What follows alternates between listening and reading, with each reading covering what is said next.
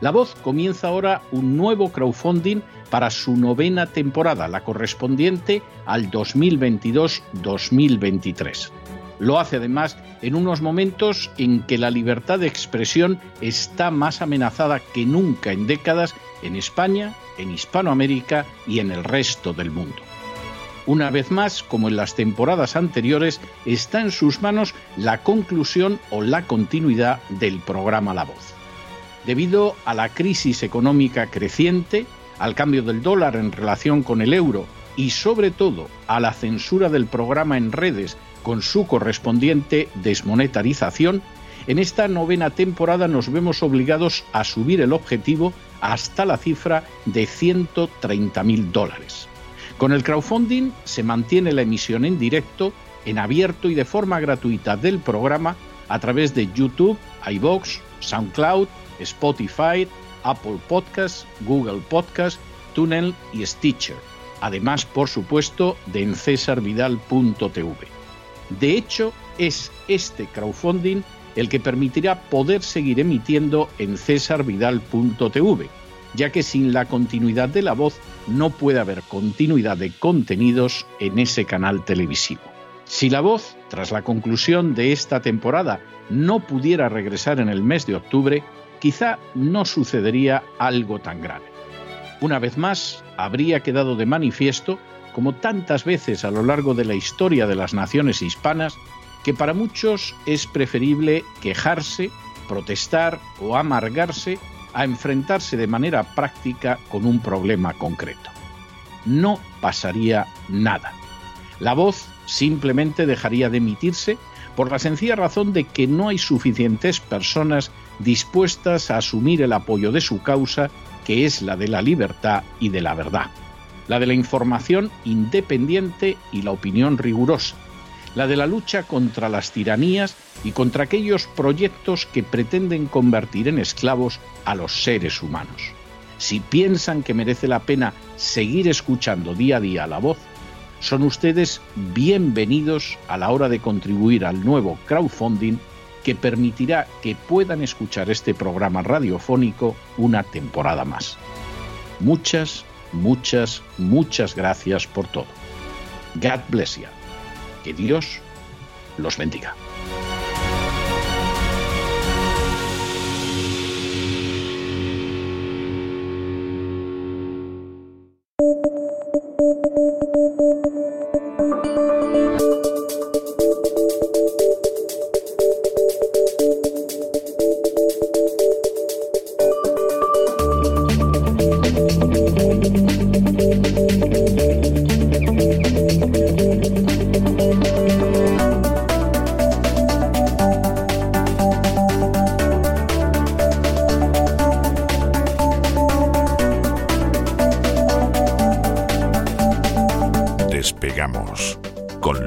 Ramírez. Corremos raudos y veloces hacia nuestro avión, atravesamos el umbral, nos tiramos en plancha sobre los asientos, nos abrochamos los cinturones, despegamos y nos vamos elevando por los aires hasta alcanzar nuestra altura y nuestra velocidad de crucero. A mi lado, don Lorenzo Ramírez, que hoy viene que está usted leyendo el Apocalipsis, don Lorenzo, por amor de Dios, no nos pegue usted estos sobresaltos, por favor. Muy buenas noches. ¿Por dónde buenas noches. Buenas noches, don César. Estoy aquí atando cabos, aquí que si la Gran Ramera, que si las Siete Colinas, y la verdad es que tengo un jaleo. Me voy a tener que apuntar a, los cursos esos, a los seminarios esos. A los de Teshuvah, sí, sí, pero no lo vamos a enseñar Apocalipsis hasta el año que viene. O sea que. Pues usted me hace ahí algún, me hace algún descuentillo, me hace algún código o no, código despegamos para poder. Sí, sí, con seguridad. Cuente usted con ello. para aprenderme lo de los jinetes y todo esto, y lo de las trompetas y lo de los siete sellos. Eh, el que sabía mucho de los sellos era, era David Koresh, ¿verdad? El de la, de la secta de los Davidianos. Sí, bueno, bueno, se sabía de achicharrar a la pobre gente allí, pero bueno, en fin, de estas cosas. Tuvo que ver también el FBI en, aquello, ¿eh? También, hay, que, hay, que, decirlo. Muy buenas noches, don César. Eh, sí, bueno, Apocalipsis, Apocalipsis cripto, básicamente, en el mercado de las criptodivisas. No falta quien lo ve incluso de forma positiva y dice, bueno, así podré comprar más barato bueno, quien no se conforma es porque no quiere. Hoy traigo, la verdad, un menú variado de jueves ya, en unas semanas que aunque pasan volando, lo cierto es que podrían acabarse, podrían acabarse antes, ¿no? Porque es que si los lunes empezamos fuerte, al final de la semana la cosa ya va increciendo introduciendo nuevos elementos en este cóctel explosivo en el que se ha convertido el mundo de la economía. No sé, el fin de semana, la verdad es que yo hago un acopio de temas y luego es que no me da tiempo a, contarlo durante la semana, ¿no, César? La verdad no, no, eh, es así, es así. Yo me dedico, no los fines de semana, pero sí a lo largo de la semana voy apuntando temillas que me parece que pueden ser editoriables, ¿no? Sí. Bueno, le puedo asegurar que acaba la semana y tengo cuatro o cinco que se me han quedado por ahí. Habrá gente que dirá, pues a lo mejor no ha escogido usted lo mejor, a lo mejor. Pero, pero escogemos de verdad lo que pensamos que les afecta más, ¿no? Sí, sí. Antes de entrar en la carnicería que está experimentando el mercado de criptodivisas, pues algunos, insisto, lo califican incluso de apocalipsis, no es una expresión mía, se ha podido leer en varios medios de comunicación en el día de hoy. Y de hablar también de los problemas de las empresas zombies de Estados Unidos, algo muy importante. Pero vamos a comenzar donde lo dejamos ayer, que es cuando prometimos que hablaríamos de un informe publicado por JP Morgan, uno de los sospechosos habituales. A estos hay que conocérselos ya, es decir, a los BlackRock, a los JP Morgan, a los Goldman Sachs, a toda esta gente hay que tenerla, hay que tenerla ¿no? en el punto de mira.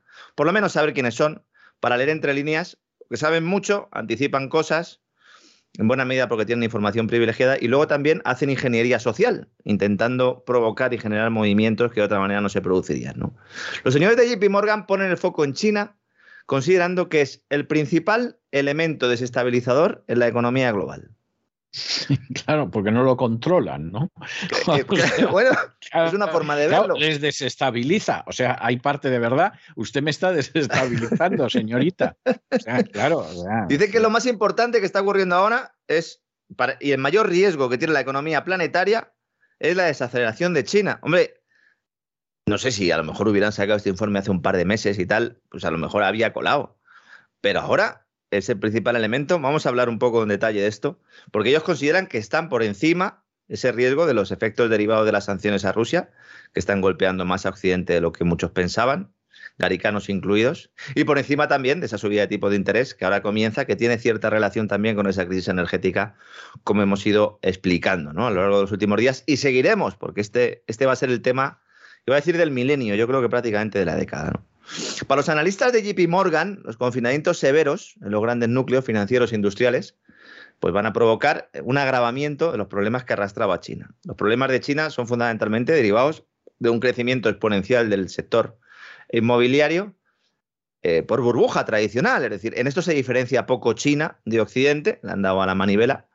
Además, en su caso, intentando forzar ¿no? esa depreciación histórica del yuan para poder exportar. Eh, eh, China era una potencia exportadora, sigue siéndolo, pero ahora también es una potencia importadora, con lo cual ya no le venía tan bien que ese yuan se fuera depreciando. Pero bueno, en las últimas horas la verdad es que ha perdido bastante valor con respecto al dólar porque están en, en, otra parte del ciclo. Ellos lo que están haciendo ahora mismo es bajar tipos de interés para, para que no estalle una burbuja de deuda similar a la que nosotros tuvimos en 2007 2008. En 2007 ya empezaron a quebrar algunas entidades en Estados Unidos antes de lo de Lehman Brothers, ¿no? Claro, y si la economía del gigante asiático no crece todo lo esperado, entonces el Producto Interior Bruto global, el Producto Global Bruto, que podríamos denominar, esto le gustará mucho a los globalistas, ¿no? Lo del Producto Global Bruto. Les debe encantar. O sea, deben de decir, estamos, estamos en nuestro camino. Hemos conseguido convencer a Lorenzo y todo. We are Way y, estupendamente. Yo me quedé en el We Are the World y a mí aquello me daba, me daba un poco de, grimilla, ¿no? Ver ahí a, los niños y tal, y, a Michael Jackson y tal. Yo me quedé en, el We Are the World. No en vano, China ha sido el mayor contribuyente al crecimiento global en los últimos años. Hay un dato que yo creo que explica muy bien todo esto. China aporta más o menos un 25% al crecimiento económico del mundo. Una cuarta parte del crecimiento económico es por China pero sin embargo representa el 18% del Producto Global Bruto o del PIB mundial, como se dice, ¿no? Entonces, claro, esto especifica bien, porque todo lo que sea estar por ese 18%, superar ese 18% en peso eh, en el reparto de ese crecimiento económico, pues implica que va más rápido, que va mejor de lo que, de lo que en teoría debería ir por peso, insisto, ¿no? Esto es porque su rápido crecimiento le convierte en el gran motor del avance del Producto Global por encima incluso de Estados Unidos. Importante entender esto también, ¿no? China ha estado creciendo muchísimo a lo largo de, los años. En buena medida, pues eh, en ese proceso, ¿no? De primero sector agrícola, sector industrial, sector servicios. Ahora mismo estaría a caballo entre el sector industrial y el sector servicios, potenciando demanda interna en ese nuevo plan eh, quinquenal, ¿no? De Xi Jinping, que ya puso en marcha antes del COVID, ¿no? Y entonces está mm, pues teniendo unas tasas de crecimiento inferiores a las que tenía antes y esto hace pensar a muchos que supone el fin de China. Esto, evidentemente, es una exageración, ¿no? Sobre todo cuando uno lee lo que dice JP Morgan, voy a citar textualmente, solo voy a decir este párrafo, dice, el mayor riesgo a corto plazo para la economía proviene de China. Para empezar ya, eso es discutible. Eso es muy discutible. Porque puede ser a largo plazo. Discutible. A largo plazo podría ser, ¿no? Claro, a largo plazo todos muertos, como decía Keynes. A largo plazo cada uno puede defender lo que le dé la gana, porque dice, bueno, pues esto será un riesgo a largo plazo, ¿no? Pues ya veremos lo que pasa, ¿no? Claro, y dice JP Morgan, donde parece cada vez más probable una contracción total del Producto Interior Bruto este trimestre, dice, dice JP Morgan. ¿Por qué? Básicamente por esas políticas COVID de tolerancia cero. Y aquí ya vamos viendo un poco lo que hay. Es decir, si China hace tres, cuatro meses o cinco meses nos decían todo el mundo que era un riesgo por esa burbuja que tenía, esa bomba de relojería que tenía el sector inmobiliario y que se podía llevar por delante también al sector financiero, todo eso se deja un poco de lado y se considera que aquí el problema está en las políticas COVID de tolerancia cero, que lo que han hecho básicamente es paralizar la producción, ¿no? Claro, esta, mm, esta, política por parte de Xi Jinping parece que va a continuar al menos en los próximos meses hasta la segunda mitad de este año. Esa es la idea un poco que tiene el gobierno, porque lo ha dicho, el políburo chino lo ha dicho, ¿no? Lo cierto es que los datos macroeconómicos chinos de abril muestran un estancamiento de la economía del país, tanto en producción como en importaciones, mientras que las exportaciones están reduciendo por efecto precisamente de esos cierres y confinamientos. Esto implica que China no produce a su máximo nivel de capacidad, es decir, no vende lo que tendría que vender y además no aporta tanto a la demanda internacional como debería, según los informes de los sospechosos habituales. Claro, esto también hay que tener en cuenta, ¿no? Entonces, bajo este análisis, que es un análisis bastante mainstream, que podemos leer en un Financial Times, en un Wall Street Journal, de hecho, son los medios que han publicado este informe, subyace una cuestión clave que nadie menciona, ni siquiera los propios analistas que hablan de este informe, ¿no? Y es que la pugna por el liderazgo mundial entre Estados Unidos y China va a tener como principales víctimas al resto de países del globo. Porque si la estrategia de la NATO, de la OTAN, pasa por debilitar a China, aunque por la puerta de atrás se hagan negocios, como los chicos de BlackRock y compañía, si se debilita un país del que depende tanto la economía planetaria, no porque lo diga el Partido Comunista Chino, sino porque lo dice el propio sector financiero occidental, los jefes del cotarro, mientras el que habla inglés se acerca a una recesión inflacionaria, pues entonces habría que preguntarse si los que toman las decisiones en los despachos oscuros están trabajando para crear precisamente ese caos, en lugar de protegernos del mismo. Dice, no, es que es muy mala China. Hay que empezar a plantear a largo plazo también mucho chino en China, como mucho el, chino, efectivamente, eh, como el chiste de Eugenio, mucho chino en China. el de Eugenio era el de, Rusia, ¿no? El de, mucho ruso. Efectivamente, el de mucho, mucho ruso en Rusia. Sí, efectivamente. Así. decía, ¿no? ¿Y de dónde es usted? Dice, yo soy de la estepa, dice, muy buenos polvorones, ¿no? Exactamente.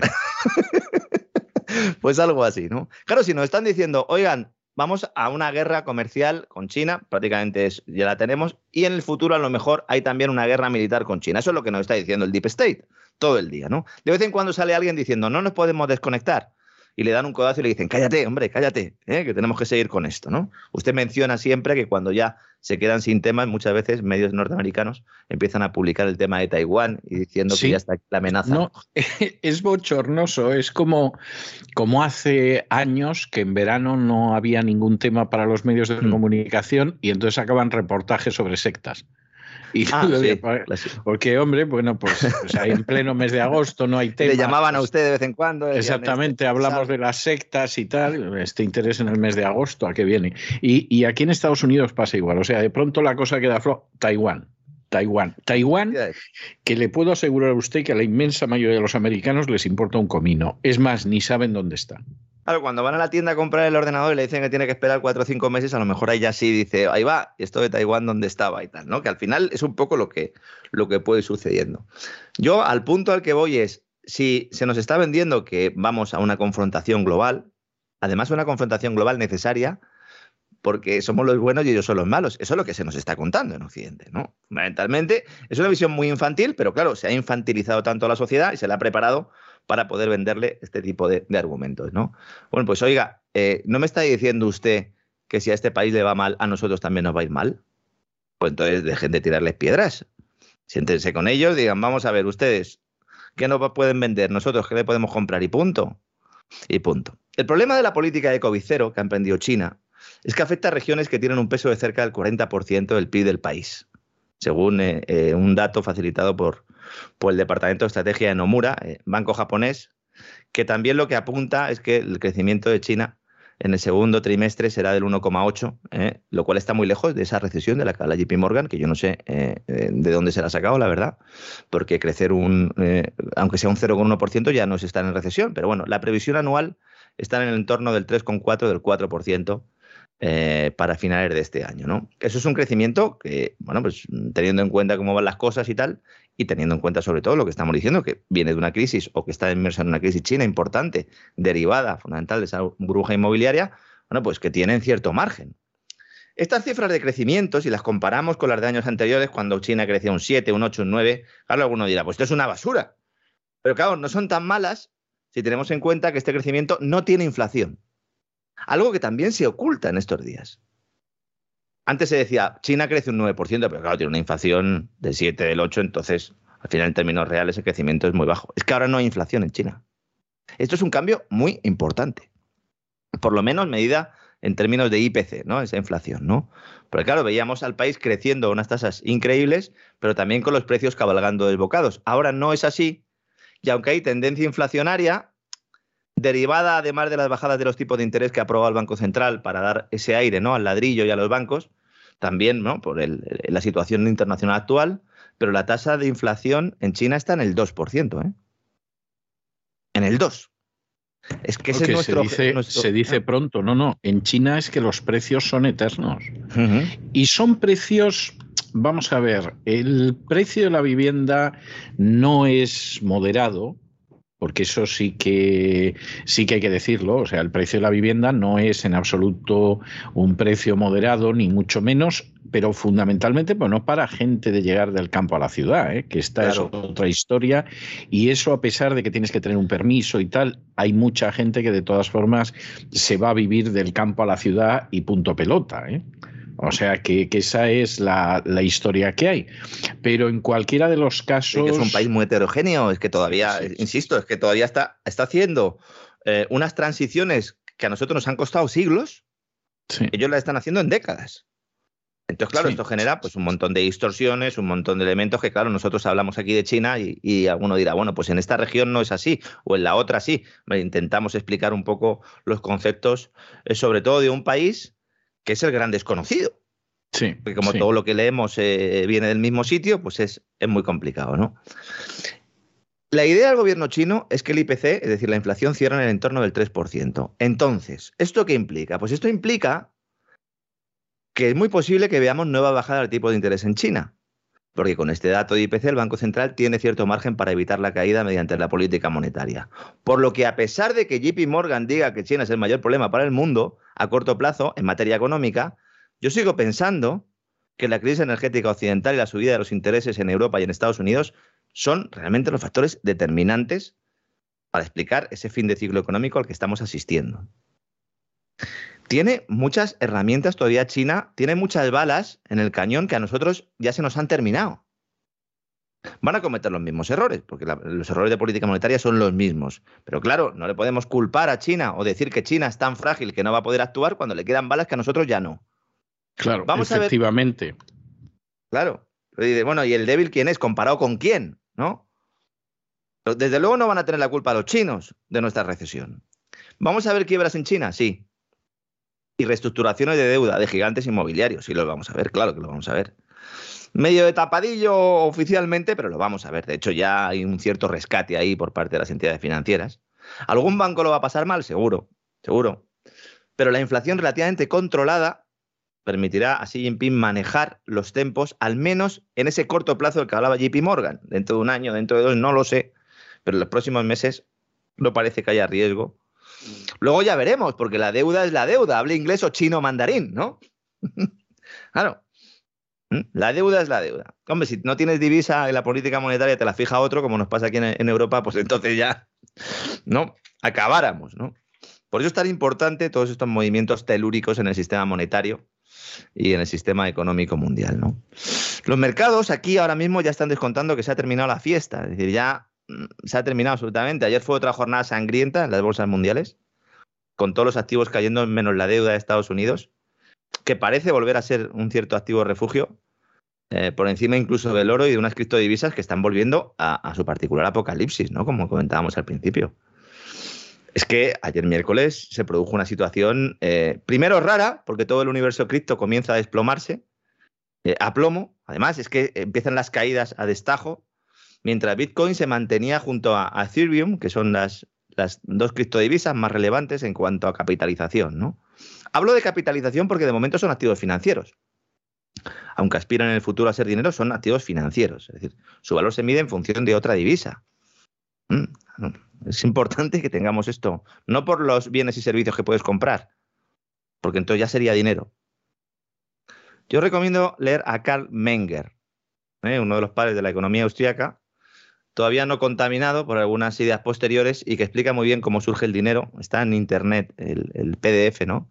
Con su, con, su, con su obra, explicando un poco cómo se crea el dinero y cómo es una institución que a lo largo de los, años, de los siglos, no, no, no, vamos a decir los eones porque todavía no hemos llegado ahí, pero que se va configurando por un método de prueba y error y en ningún momento se dirige desde arriba, como está sucediendo en nuestros días. ¿no? En ese momento empieza a caer todo aguanta Bitcoin, mucha gente dice, ¿veis cómo este era el único, el único que servía y que todo lo demás era basura? Todo lo demás son shitcoins, que es como se, les llama en el argot también. Eh, ayer ayer eh, tuve que ir al oculista y así empezaba Eugenio uno también, ¿eh? Pues eh, no me extrañaría nada. Ayer tuve que ir al oculista y me tocó en la sala de espera enfrente de un señor, de un hispano, que no sé quién lo llamó, eh, entiendo que era alguien de fuera de Estados Unidos, pero que quiere venirse a Estados Unidos, y entonces este empezó a darle una cátedra de la economía mundial hablando del control chino sobre el Bitcoin. Control chino del Bitcoin. El control ah. chino sobre el Bitcoin. Pues, Yo lo estaba escuchando con paciencia, cerré los ojos y todo para, para no tener que decirle nada, pero este es el típico enteradillo que te encuentras aquí en, los supermercados, en la consulta del médico, en cualquier sitio. Entonces es alguien que es un semianalfabeto, o sea, no hay nada más que escucharle hablar para darte cuenta de que es un semianalfabeto, y de pronto se pone a pontificar sobre cuestiones de política internacional. Eh, en las que tiene una ignorancia enciclopédica, porque casi no hay nada en una enciclopedia que él no ignore. ¿eh? Y entonces yo lo estaba oyendo y yo decía, Dios mío, Dios mío, en fin, comprendo que haya gente que haya votado a Biden. Mira, sinceramente, o sea, escuchando a este. A mí, yo cuando estoy en situaciones de ese tipo, eh, además, claro, en mi caso, cuando escucho a alguien ¿no? hablando de economía sin, sin tener formación por ahí, pues eh, a mí lo que me dan ganas es de darle al botón de seguridad, ¿no? Para que se lo lleven. En este caso, pues no sé si a lo mejor habría que hacer una entrevista para que nos explique a todos ese gran misterio, ¿no? Que yo de verdad desconocía y es que ahora resulta que el gobierno chino controla Bitcoin, ¿no? Bitcoin es, una divisa. Sí, sí, ya con eso, ya con eso puede usted creer cualquier cosa. ¿eh?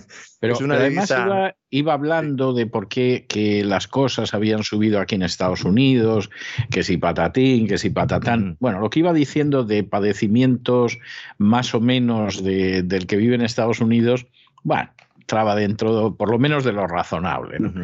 Pero ya cuando empezó a explicar la situación internacional y todo lo demás, yo estaba diciendo, menos mal que estoy sentado, porque es que si no me podría desplomar en cualquier momento. Ya cuando soltó lo del control chino sobre el Bitcoin, yo dije, bueno, acabáramos. algunos de los que han metido pasta aquí, pues eh, están ahora mismo asustados, y yo lo entiendo. Mm, eh, también hay que decir que ha vuelto a los niveles que tenía aproximadamente hace un año. Es decir, ha habido caídas muy importantes en las últimas horas, por cerca entre el 15 y el 20% de Bitcoin y Ethereum, que finalmente pues, no lograron mantener ese estatus y también cayeron, fueron arrastradas por las demás. Mm, hay otras muchas monedas que han perdido el 50% del valor, eh, incluso casi el 100% en una sola jornada. Si nos fijamos en el caso del, del famoso dólar Terra y de su token denominado Luna. Muy bonito todo, ¿verdad? Menor de Dios, eh, hablan de todo esto. Sí, de todo. O sea, la luna, los astros, la tierra y tal. Sí, ¿Mm? sí, sí. Eh, que esta es una moneda que se denomina moneda estable o stable coin, se llaman, que en teoría son más estables, valga la redundancia, que el resto de las criptodivisas, porque están ligadas a, una divisa fiat, en este caso el dólar. Aunque el famoso dólar terra no tiene una ligación estructural de eh, tipo de cambio fijo, sino que el personal la empresa ¿no? que, lo promociona, que lo promueve, lo que hace básicamente es hacer un poco de banco central. No quiero aburrir a nuestros oyentes con muchos tecnicismos, hay mucha gente que sabe de esto y hay multitud de artículos en webs especializadas, pero lo que sí que hay que decir es que en estos momentos se está produciendo un derrumbe del sistema que aspiraba a ser una alternativa al sistema monetario tradicional. Sí, hay un derrumbe. Cada cual que saque sus conclusiones. Claro, esto se produce justo cuando las sanciones a Rusia, con el bloqueo de reserva del Banco Central, crean ese sistema monetario dual del que ya hemos hablado, en el que Oriente pretende configurar una alternativa al dólar a largo plazo, ligando estos sí sus divisas a materias primas, hidrocarburos y oro, eh, los de siempre, ¿no? Bueno, es que eso, es, otro es, que eso es otra canción. Claro. es que esa es la canción. Exacto, esa, seguramente esa es la canción, sí. Por eso hay tanto interés por acelerar esas divisas digitales de banca central, porque necesitan tomar el control antes de que cualquier alternativa descentralizada se pueda instaurar y la gente empiece a usarlo. Se lo utiliza como caballo de Troya. Como explicamos también en uno de los programas del Gran Reseteo, hay un intento de secuestro de este mundo por parte de los sospechosos habituales de los que hablábamos antes. Claro. claro, teniendo todo esto en cuenta, nadie le extrañará que surjan voces en el mundo cripto denunciando que este apocalipsis ha podido ser provocado por los grandes gigantes financieros que llevan décadas beneficiándose de este sistema monetario fiat fraudulento que ahora parece que no sé si toca su fin, pero mm, va a modificarse. La banca de inversión de Estados Unidos y la City londinense. Ahí están. Mira, qué cosa más rara, ¿no? Qué cosa más rara. Stulin diría la nobleza negra. Bueno, Stulin diría la nobleza negra y otro diría por esto me pagan a mí 60.000 euros al año en la Comunidad de Madrid para traerme las empresas que no me he traído ni una. O sea, cada uno diría según le vaya en la feria, ¿no? Lo que es el liberalismo, ¿verdad? Hay inversores. El, liberalismo de algunos, querrá usted decir. O sea, sacar todo lo posible del Estado. Vamos. Nosotros es que nos vamos a tener que inventar otra palabra, don César, porque es que ya, claro, es que nos hemos quedado tan solos ya que hay que buscarse otra palabra. No, no sirve Aquí las que insisten, eh, Aquí insisten mm. en hablar de eh, libertarios, porque claro, pero, claro, o sea, libertario allí mamando de la teta pública. Sí, muy hay libertarios que, vamos, se han enganchado a la teta pública y la están dejando seca, vamos. Hombre, a lo mejor de viernes desde las 5 de la tarde hasta el, lunes de madrugada, pues sí. Sí, pero luego, pues yo qué sé, cuando estás en la oficina, ¿no? Ahora tendrás que hacer el paripé, ¿no? Hay inversores que argumentan que es BlackRock quien ha tenido un papel determinante en la debacle de ayer. Y lo ha hecho sin comprar ni vender nada. Que esto es lo más, lo más preocupante, ¿no? Porque claro, dice, bueno, tenía eh, muchas divisas y tal, tenía mucha posición en, o una importante posición inversora en, en la Terra esta o en, o en Luna, y entonces, claro, se ha puesto a vender y ha generado. No, no, porque la empresa no, hasta donde sabemos, no tiene ninguna relación con, con Terra Luna y la verdad es que no hay pruebas consistentes de su implicación a pesar de los hilos en redes sociales y mensajes en 4chan. 4chan es pues una especie de, de, de blog, bueno, no es un blog, es una red social donde mm, prácticamente no hay censura y que muchos consideran que es el origen del movimiento Q, entre otras cosas, ¿no? Allí cada uno pone lo que considera oportuno, incluso eh, pues eh, cosas que pueden ser delictivas y tal. Y entonces, bueno, pues hay una cierta libertad, libertinaje dirían algunos, pero aquí se ha expresado, ¿no? Y se expresó desde el minuto uno que BlackRock tenía algo que ver. Esto es importante, es decir, no son cuatro locos porque las propias compañías implicadas, además de BlackRock, hay otras, han emitido comunicados eh, desmintiendo estas informaciones. Es decir, que no son cuatro locos porque han motivado que el gigante inversor más importante del mundo haya salido a desmentir. Los problemas eh, aquí suceden, o la sospecha está ahí porque estos gigantes financieros entraron en el mundo cripto con la idea de hacer caja y secuestrarlo. Cuando nosotros denunciamos esto nos cayó la del calamar. no sé si recuerda usted, don César, en el programa que hicimos del, del secuestro de Bitcoin una cosa es que lo intenten hacer y otra cosa es que puedan. Yo nunca he dicho que lo hayan secuestrado del todo ni que no puedan hacerlo, pero pueden generar movimientos en los cuales pues hay gente que pierde hasta la camisa. Claro, luego ellos, que no nos extrañe que aprovechen la caída para comprar.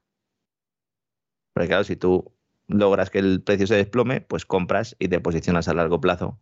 Y sigue siendo una ballena, que es como se denomina a, los, a esos grandes inversores, que además, pues muchos de ellos lo que hacen es el hold, es decir, compran y mantienen ahí confiando ciegamente en esto, porque también tiene su punto de, religión, todo hay que decirlo, ¿no? Entonces, los problemas alcanzan incluso a las empresas de minería de Bitcoin. Las cinco más grandes han perdido la mitad de su valor en bolsa desde que arrancó el año. Hemos tenido en China precisamente la prohibición, recordemos de la minería, el tema de Rusia también, que Rusia se puso un poco más de perfil.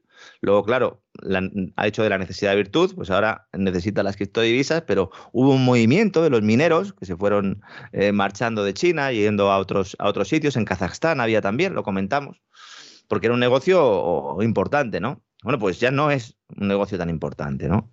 Claro, si el Bitcoin eh, cae desde noviembre del, del, año pasado aproximadamente un 60% de su valor, pues no es extraño que estas mineras también pierdan su valor, su valor en bolsa, ¿no? Claro, si en los activos virtuales hay problemas, en los tradicionales también. Y amenazan con llevarse por delante a las empresas zombies que han ido emitiendo deuda en el mercado para mantenerse a flote, a pesar de que deberían haber cerrado en un contexto de tipos de interés de mercado no manipulado, y que ahora ven como sus costes de financiación se disparan con el cambio de rumbo de la Reserva Federal. Esto es lo que muchos consideran que va a ser la primera pieza del dominó de la siguiente crisis, esa crisis que se, que se está produciendo prácticamente al mismo tiempo real, y que servirá seguramente para ponerle nombre, igual que la crisis subprime pues eh, tenía que ver con la subprime, pero también con otros desequilibrios, ¿verdad? Durante años y años de expansión crediticia, pues ahora es muy posible que estas empresas zombies sean las que inicien la crisis. Los seguros para protegerse del impago de los bonos corporativos, es decir, de la deuda que emiten estas empresas, que es deuda basura, bonos basura, se ha disparado. Lo cual quiere decir que el mercado comienza a descontar quiebras empresariales en Estados Unidos. De esto no habla el informe de JP Morgan. ¿Por qué? Porque está hasta el cuello JP Morgan metido en esto. Porque es que los bancos de inversión han hecho unos paquetitos con estos bonos y se los han colocado a clientes cegándoles con la elevada rentabilidad que prometían, pero ocultando su riesgo de impago. Lo mismo que sucedió en la subprime con las titulizaciones hipotecarias, pero ahora con deuda corporativa. Hay gente que ha comprado bono basura porque en lugar de bono basura le dicen que es bono high yield alta rentabilidad. Ah, mira, mira. Sí, es una manera, es una manera de decirlo, sí, sí. En realidad es lo mismo, ¿eh? Sí. Un, bono high yield es un bono basura. Que como es basura. pero dicho de otra manera. claro, como es basura, tiene que pagar un alto interés para que, para que te lo comas. Claro. Y esto se vendía, ¿por qué? Pues porque como no había alternativas de ahorro, porque el mercado está violado desde hace mucho tiempo, y por interés en mínimo histórico, etcétera, etcétera, pues poco a poco se va adoptando más riesgo. Te vas confiando, ¿no? Como esos españoles, ¿no? Que en esas capeas, ¿verdad? Que se organizaban sobre todo en algunas empresas, pues se anima, ¿verdad? Y al principio, pues sale ahí con el toro, está asustado y al final se la juega y le cogen, ¿no? Mm, algo que le pasó a mi padre. De hecho, por eso lo estoy contando. Un abrazo, papá, ¿eh? en sus años mozos. Mm, muy español eso, ¿no, César?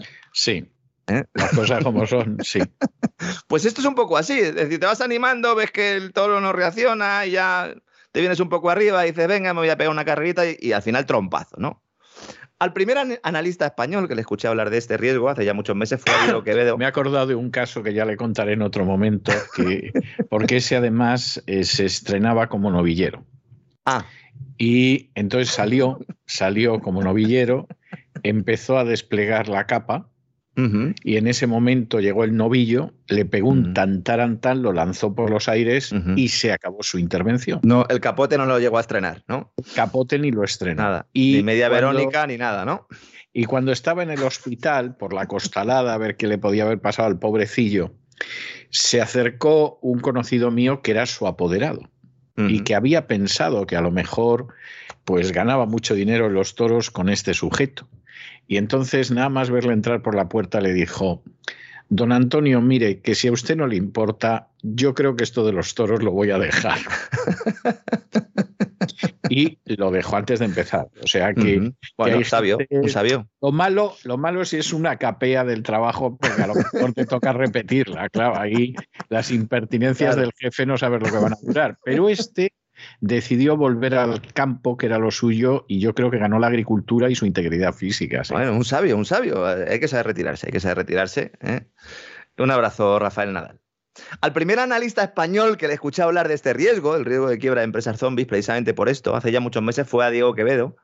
Y hay otro analista, que sigo, José Basagoiti, eh, que considera hoy en sus redes sociales que esta es la primera ficha del dominó. Yo creo que, eh, yo creo que está bastante acertado.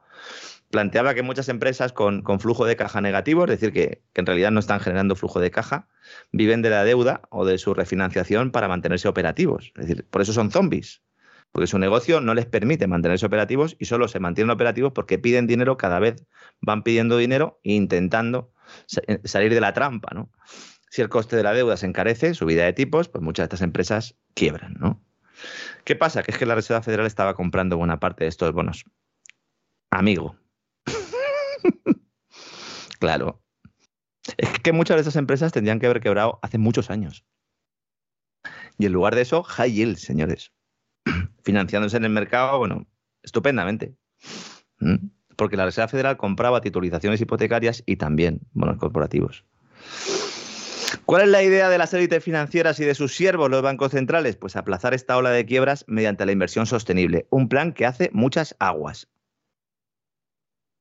Hay un informe de la gestora estadounidense KKR, que también estos eh, están posicionándose mucho, también en España, lo publicaba Bloomberg, donde dicen que va a haber algunos de estos zombies que se van a librar porque se van a convertir en zombies verdes.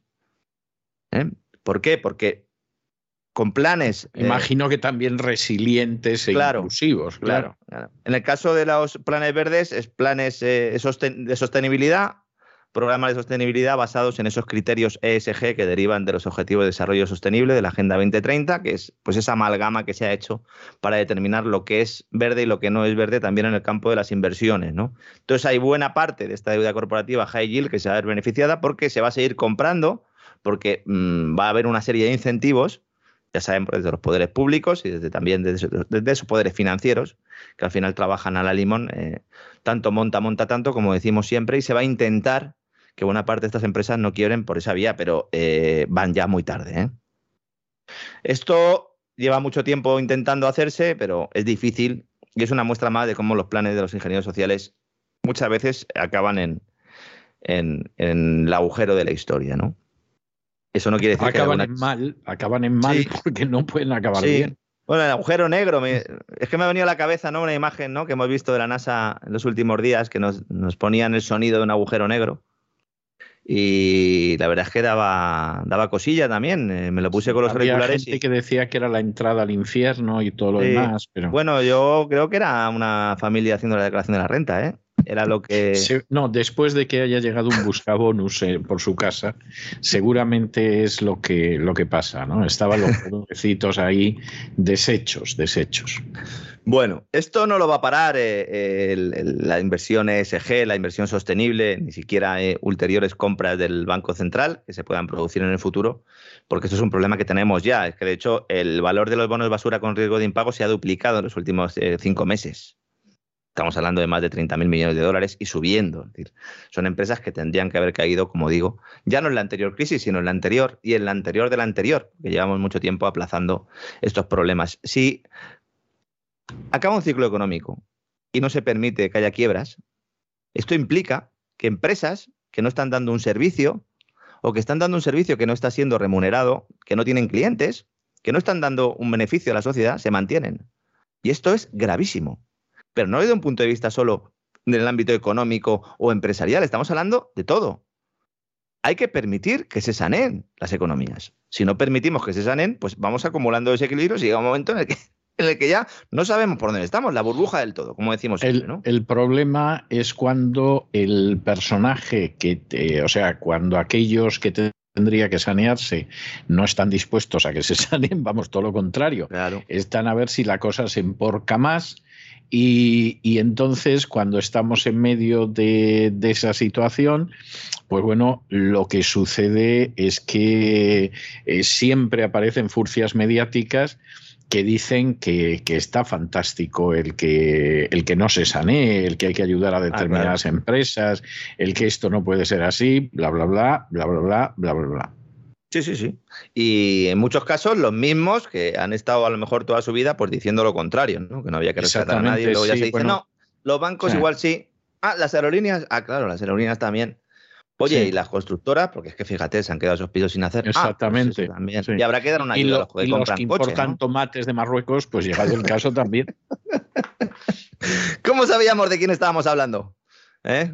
Totalmente, eh. totalmente. Es que, es que ya tenemos mucha hora de vuelo.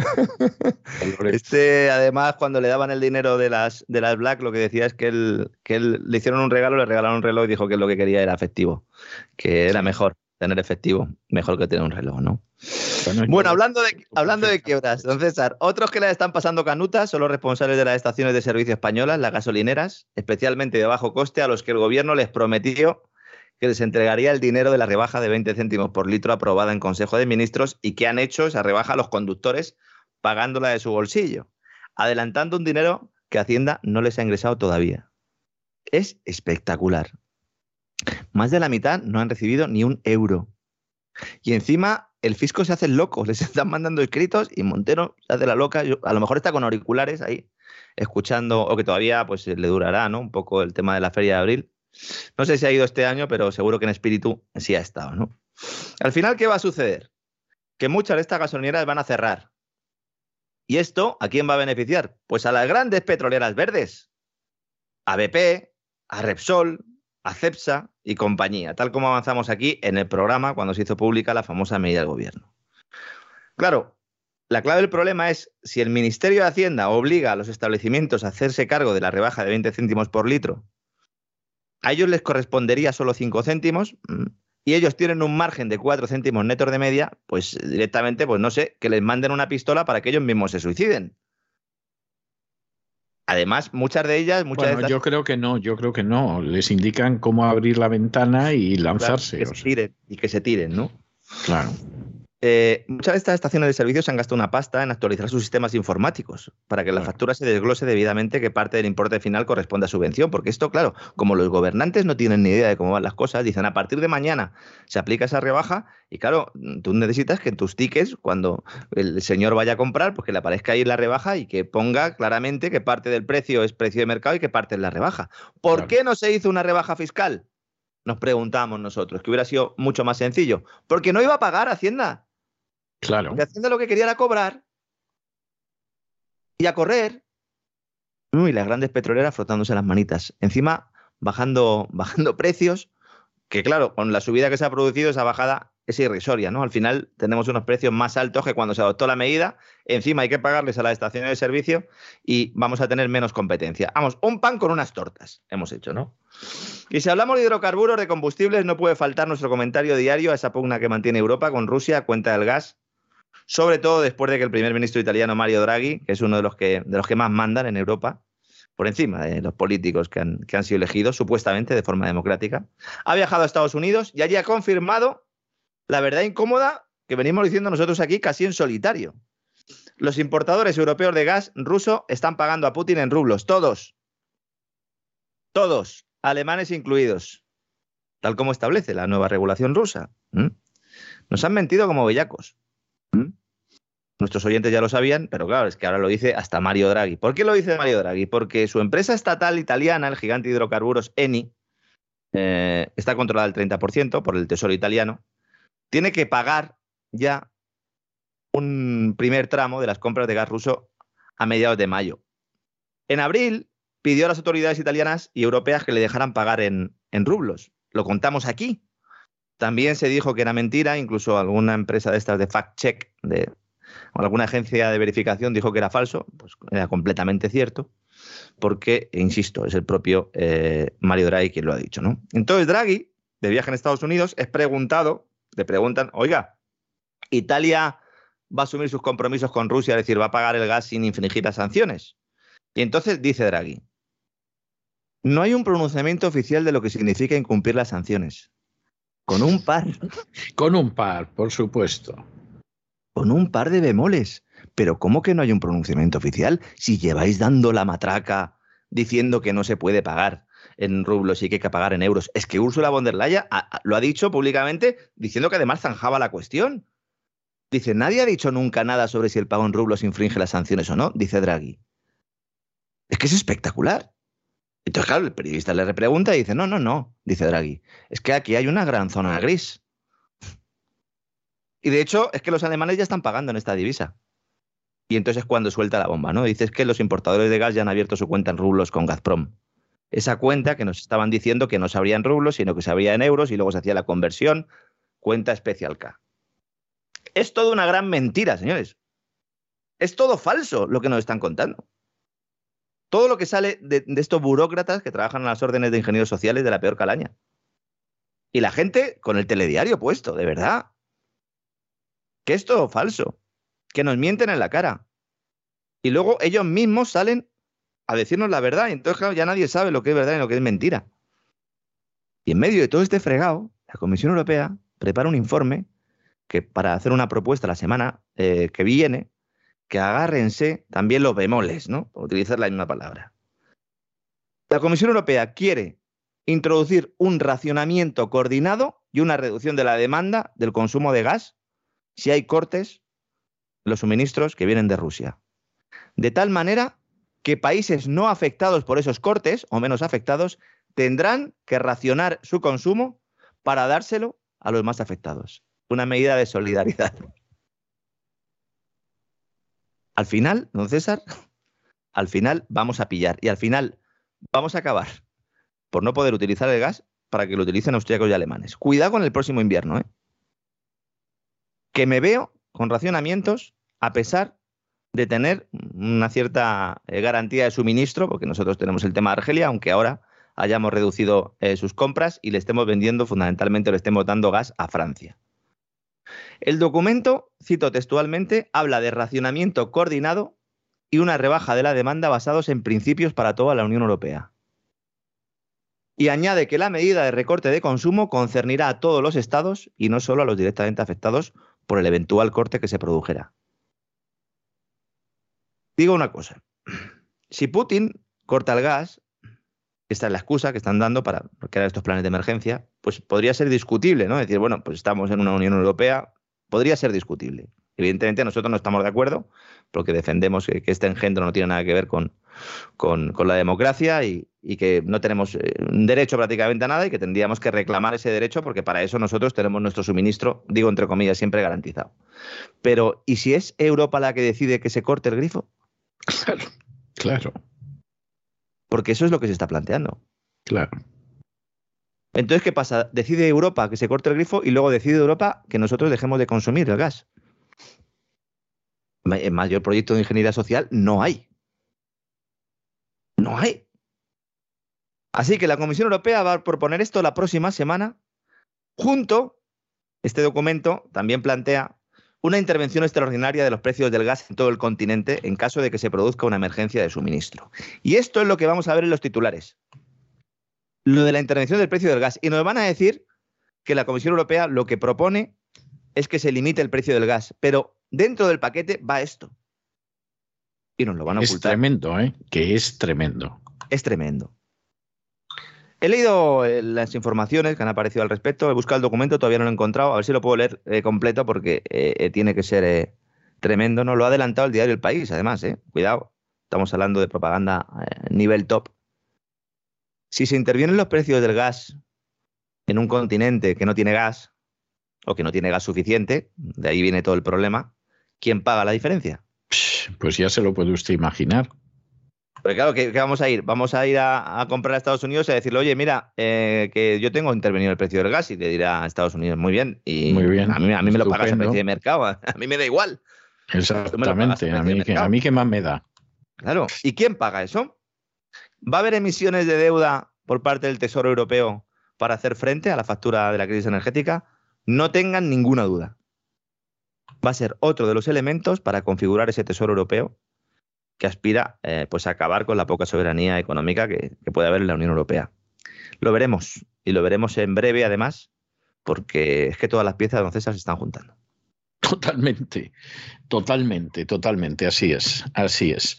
Bueno, don Lorenzo, un abrazo muy fuerte, repose usted porque estos vuelos le dejan a uno los huesos hechos a leña y nos volvemos a, encontrar mañana, Dios mediante. Mañana más, que ya estoy preparando el programa el sábado, el gran reseteo. y Va a tener chicha también, va a tener chicha. Chicha. cuando no, cuando no. ¿no?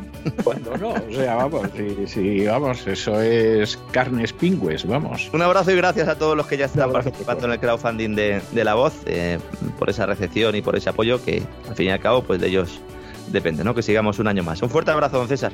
Un abrazo muy fuerte.